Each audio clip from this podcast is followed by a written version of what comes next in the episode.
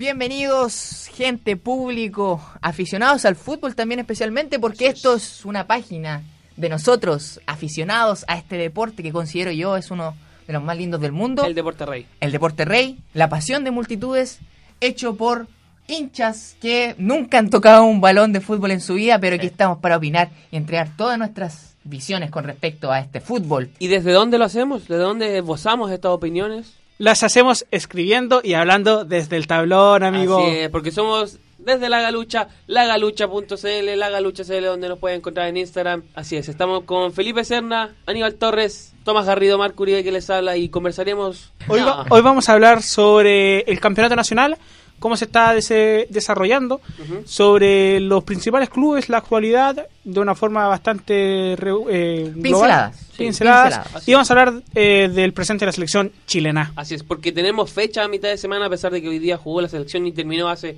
minutos el partido en que Chile derrotó 3 a 2 a Guinea. Eh, pero hay fecha hoy día, de hecho, Exacto, juega Palestino con Cobresal. así es, mañana también, que juegan los equipos grandes, y el jueves incluso también. Bastante Premier esta fecha. Sí, va- Así tener una fecha a mitad de semana y después a fin de semana. sí, Exacto. bastante movida para los jugadores, en donde, claro, se podría ya estar sentenciando el campeonato. Si Sí. es que hoy día Cobresal le rescata al menos un punto a Palestino y Católica gana su partido con Calera el día de mañana, ya estaría prácticamente listo con Se un triunfo de los. Cruzados el domingo ante Colo Colo. Aníbal Torres, Efectivamente. si nuestros auditores quieren seguirnos en nuestras redes, ¿cuáles son?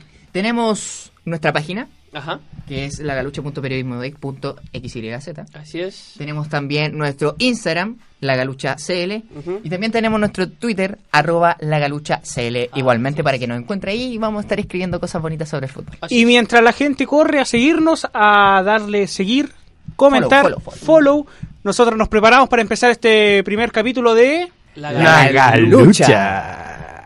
Muy bien, comenzamos con el acontecer actual del campeonato nacional, en donde veremos las posiciones de los tres grandes, sí, es cierto. Primero comenzando con el superlíder, Universidad Católica, que enfrenta mañana a Calera en el Nicolás... ¿Cuánto es? Chaguán. Chaguán. Chaguán. Nicolás Cholguán. El Wembley, el. Wembley de... El Wembley de Chile con su muy remozado, bonito estadio, pero eh, presenta un problema para el plantel puntero cruzado, que es en cancha sintética. Sí. Muchos jugadores se quejan a lo largo del año por el tipo de, de césped artificial que hay en ese estadio y en, en un par más que hay en Chile. Eh, se han- según la tercera, eh, Germán Lanaro se ha manifestado en contra y que le preocupa este tipo de, de pasto porque, claro, Fomenta las lesiones. fomenta las lesiones. Recordamos eh, lo que pasó con el gato Silva, que se fracturó tibia y peroné. Así es. Entonces, y aparte de, de- de las lesiones, eh, el planteamiento que se hace en el juego tiene que ser diferente, distinto. Entonces, muy complicado para, para Católica enfrentarse a ese tipo de partido porque recordemos que se enfrentaron el fin de semana por Copa Chile, que ganó el conjunto cruzado por 2 a 0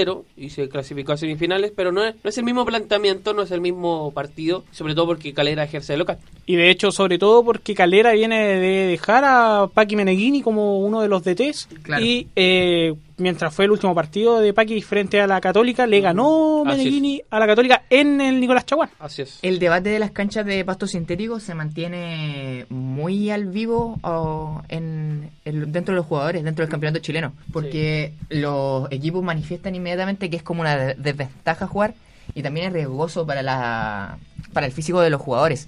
Recuerdo yo en eh, octavos de final de Copa Chile donde Colo Colo se enfrentó a Puerto Montt y perdió 2 a 0 en el sur. Eh, Pablo Mouche lanzó críticas que fueron bastante cuestionadas Claro, por que parte la, del- que de la, la cancha pelota rebotaba mucho, que era el... el- Da un bote diferente. De da un hecho, bote diferente, lo- corre diferente. Los equipos en- al, en- al jugar el fin de semana en un reducto de pasto sintético entrenan ya en la semana en canchas sintéticas y adecúan su entrenamiento hacia este tipo de cancha para evitar las lesiones y lo- los problemas que le pueda producir esto. Yo creo que en cuanto al, a lo, lo- el tema deportivo, en jugabilidad, yo creo que puede ser alguna excusa lo del- en cuanto lo, de- lo del pasto sintético, porque los jugadores, claro, como mencionaba Tomás, se preparan, pues. Sí. Entrenan en cancha de pasto sintético, entonces saben a lo, a lo que más o menos se van a enfrentar. Pero igual hay pasto sintético y pasto sintético. Exacto, y a, a eso que apunta Felipe, el pasto sintético del Nicolás Chaguán es un pasto sintético diferente, es el único en Chile, claro. con no tiene caucho, tengo entendido, Claro, tiene, tiene certificación FIFA aparte. Exacto.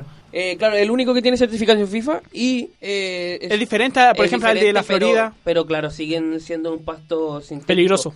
Pero bueno, para ir cerrando con el tema de Católica, eh, claro, enfrenta mañana a Unión La Calera y el domingo enfrentará en su estadio en San Carlos de Apoquindo a Colo Colo en lo que podría ser una de las instancias que tiene Católica para cerrar este campeonato. Recordemos, si hoy día Palestino deja puntos con Cobresal, siempre y cuando toda su vez que Católica le gane a Calera, de ganar el domingo Católica Colo Colo sería el nuevo monarca del campeonato nacional. Si no pasa, sí o sí ganando Católica independiente de los resultados de sus rivales, la próxima fecha con Audax sería el campeón.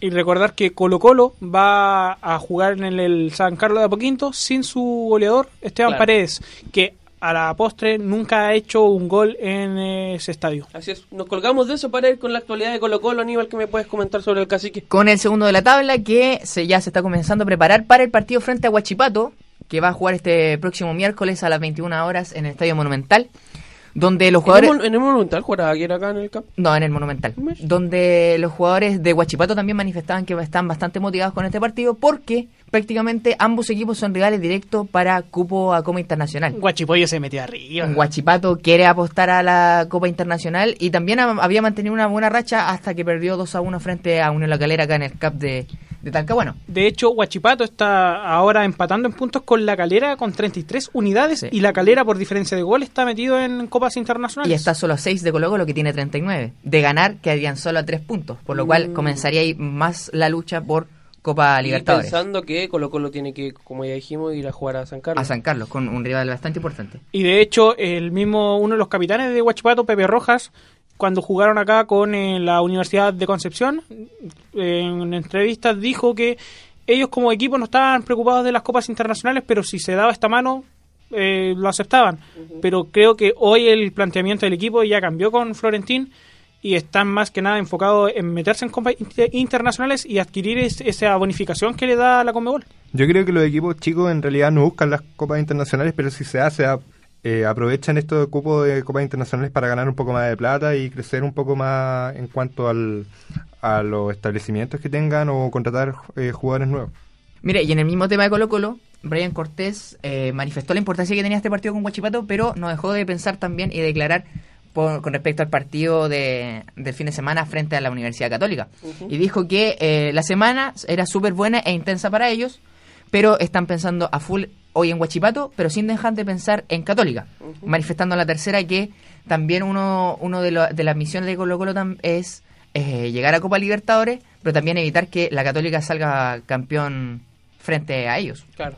Y recordar que esta fecha se abrió con el, el triunfo de la UDECONCE frente a O'Higgins en Rancagua, con un, un triunfo bastante sufrido, 2 a 1, que dejó a la Universidad de Chile colista. Fue Claro. muy raro lo que pasó por- eh, con la Universidad de Chile, que comenzó el fin de semana celebrando el 4-1 que lo clasificó a la semifinal de Copa Chile, pero terminó el fin de semana colista No, con la victoria que mencionaba Tomás. Y ahora manifiestan que el partido contra Iquique es una final. Claro, pues, Felipe, ¿qué nos puedes comentar de la actualidad de la día- Universidad? Está, está complicada la cosa. El día jueves 17, eh, la Universidad de Chile se enfrentará a Iquique en el Estadio Nacional ante más de 35.000 personas. Vendieron todas las entradas. Y claro, ¿Dos la por U- uno? ¿Dos por uno? Dos por uno. ¿Descuento? Dos por uno. Ah, La U- ¿Niño- niño la U- gratis? La U siempre juega al 2 por 1 pero funciona. Por eso en el estadio. Ah, ahí está la cosa. Yo juraba que cuando era partido que necesitaban... No, la U siempre suele jugar con el 2 por 1 pero lo llenan. Eso yo creo que es el objetivo de la U. O sea, así que con dos por uno cualquiera, pues, ¿no? Sí. No, la UDECONCE no. No, no, Ah, bueno. no todos los clubes. Ya, pero claro, pues esto es una final para el club universitario para no quedar colista y no alejarse de lo, con los que está compitiendo por el descenso. Cada partido que se venga para la Universidad de Chile es una final porque para descender a un club grande no, no es el objetivo. de- Recordemos con quién juega la Universidad de Chile esta semana. La U juega con Iquique. Iquique. Sí, y después se viene con Everton y con Guachipato y O'Higgins, que son Rivales rivales directos. por el descenso. Claro. También le queda jugar con el partido contra la Universidad de Concepción, con Curicó, todos peleando por el descenso. Oye, y la Universidad de Chile está a 180 minutos de conseguir cupo a Copa Internacional. Claro. Posiblemente. Posiblemente, claro. hipotéticamente. Toda vez que la Católica sea campeón, Y Colo Colo sea segundo. y Colo Colo sea segundo, ahí estarían los dos cupos, uno y dos para Libertadores. Y como la U, recordemos, está en semifinales de Copa Chile y entrega el Chile 3. de Copa Chile, y siendo que Colo Colo y Católica se enfrentan en semifinales, jugaría sí o sí contra el primero o el segundo de tabla general de campeonato. Entonces está a 100 minutos. Elimina a. ¿A quién tiene que Unión eliminar? Española. Unión Española. Elimina a Unión Española y clasifica prácticamente a Copa Internacionales, que podría jugarla estando en la B. Claro, ahora tendríamos que ver si la Universidad de Chile salva su año zafando del descenso y clasificando a una pre-Libertadores. Otra cosa importante, probablemente lo más seguro es que la U de Chile no cierre sus partidos de local jugando en el Nacional, porque se debe cerrar para la final de Copa Libertadores. Exacto. Si no me equivoco, la Universidad de Chile, eh, en vez de en el Nacional, jugarán en Santa Laura. Sí, y de Sí. hecho eso salió en, la- en un comunicado de la Universidad de Chile, en donde, porque corrió el rumor de que se iba a jugar acá en Concepción, en el Esterroa Rebolledo, Así pero lanzaron un comunicado en donde no iban a viajar a regiones y iban a seguir en la región metropolitana. Y como dice Felipe, el estadio Santa de Santa Laura era el mejor visto por la dirigencia azul.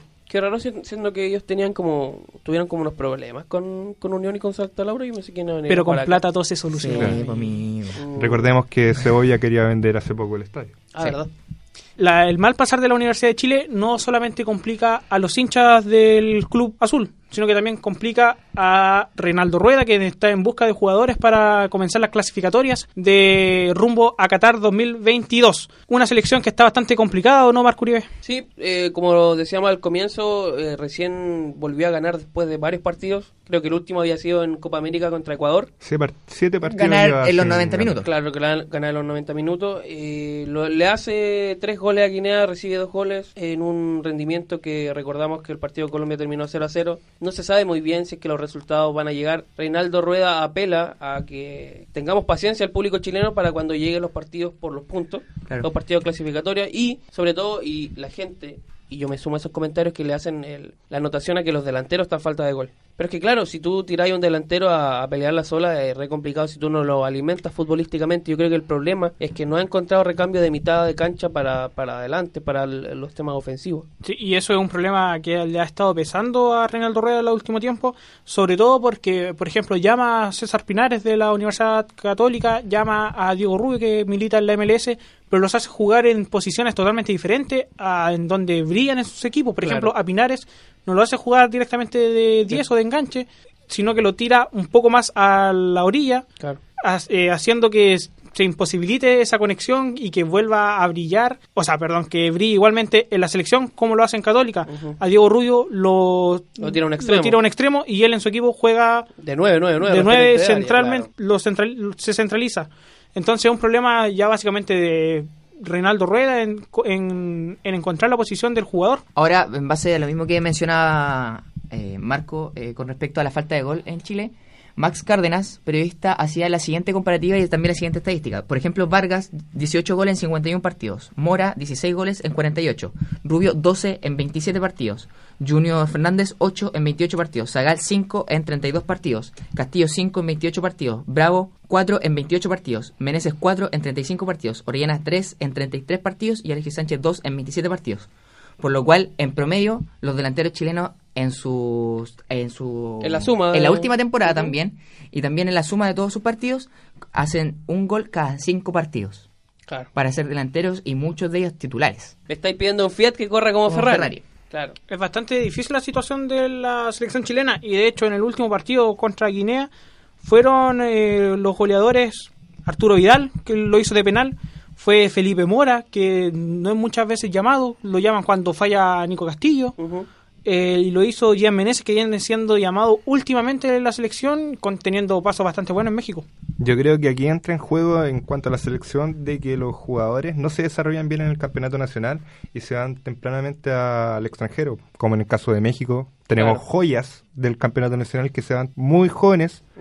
Y se van perdiendo, como el caso de Allende. Allende era llamativo en las inferiores de la selección. Estuvo entrenando en el Arsenal. igual, Estuvo entrenando en el. Arsenal, se fue a Necaxa y desapareció. Y ahora no, está en jugando en Magallanes. segundo- Ahora está jugando en en Magallanes, claro. Magallanes. caso bastante similar, no tan llamativo como el de Allende, el de Víctor Dávila, de Huachipato, que estaba haciendo una posible promesa y termina fichando por un equipo de México y termina jugando en el equipo B de México. Claro, al final terminan cumpliendo el sueño del pibe que es jugar el fútbol en el extranjero, pero no se enfocan tanto Más- en la carrera profesional. Más allá Claro. del sueño del pibe de jugar en un equipo en extranjero, se asegura mucho el, El futuro. bolsillo.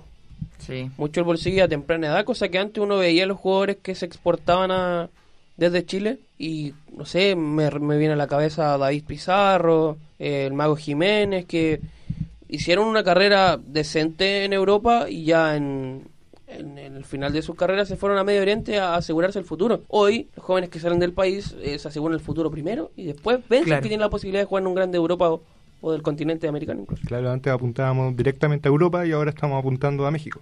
Que México también es... eh, igual ponen sus ojos mucho en el fútbol chileno.